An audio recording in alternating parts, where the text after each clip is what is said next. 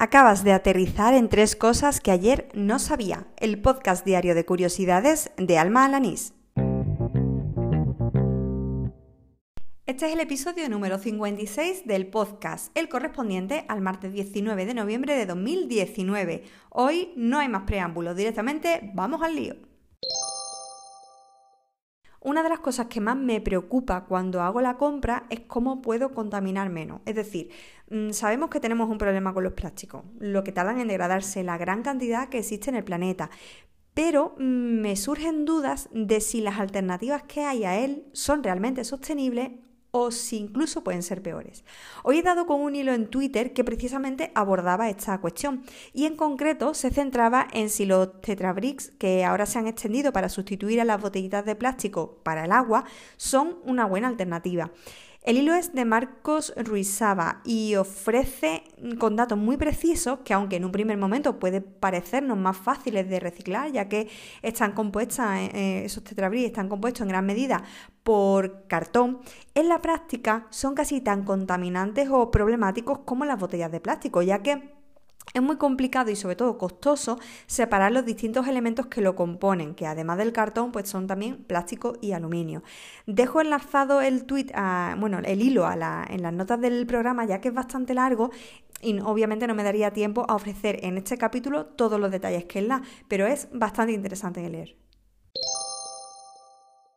También en Twitter veía esta mañana una publicación de la cuenta Relatando Historia que contaba el extraordinario caso de la isla de Market, creo que se dice así, que posee territorio sueco y también finlandés. Lo curioso es que la frontera que separa ambos países no es una línea más o menos recta, sino que tiene forma de zigzag. Es decir, si la frontera realmente fuera de costa a costa, apenas serían unos 100 metros, pero de este modo, pues llega a tener una longitud de casi medio kilómetro. Aunque parezcan las más extrañas de todo el planeta, otro usuario, arroba lfoz, le contestaba que había una frontera aún más peculiar, que es la de Barle-Hertog. Espero que se diga así. No me ha quedado muy claro de si es un barrio o un municipio, pero este lugar se encuentra entre Países Bajos y Bélgica. Y su frontera llega a dividir casas y a atravesar terrazas. Bueno, para que puedas ver las imágenes de estas fronteras tan curiosas, dejaré ambos tweets en las notas del programa.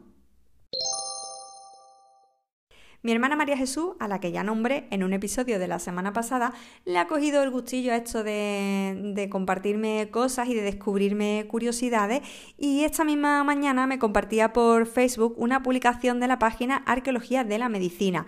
Eh, bueno, hay, que decir que ella es enfermera y, a mí todo lo relacionado con la medicina y la enfermería me da un poquillo de grima, pero bueno, en este caso era algo muy pasable. Eh, se trataba de una litografía del año 1827 en la que se muestra un fenómeno del que yo conocía su existencia, pero no su nombre.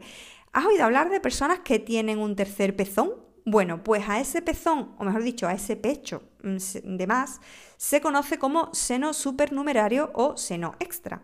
Tiene todo el sentido, claro que sí. A la existencia, al hecho en sí de que existan más de dos mamas, se le llama polimastia.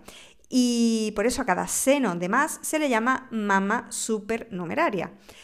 Explicaba la publicación que pueden aparecer en el cuello, en la cara, en la parte superior del brazo, en el hombro, en la espalda, en el glúteo, bueno, prácticamente en cualquier parte del cuerpo.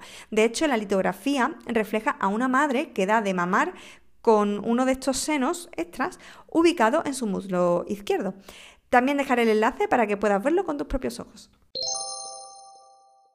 Y con esto termino el episodio número 56 de Tres Cosas que ayer no sabía, el del martes 19 de noviembre de 2019.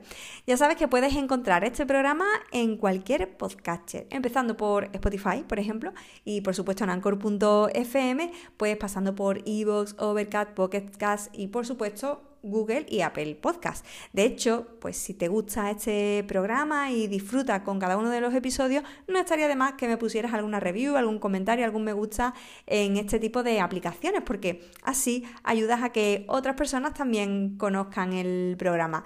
Eh, si por casualidad en la aplicación que utilices no aparece tres cosas que ayer no sabía, cuando lo busques puedes añadir el enlace RSS de manera manual.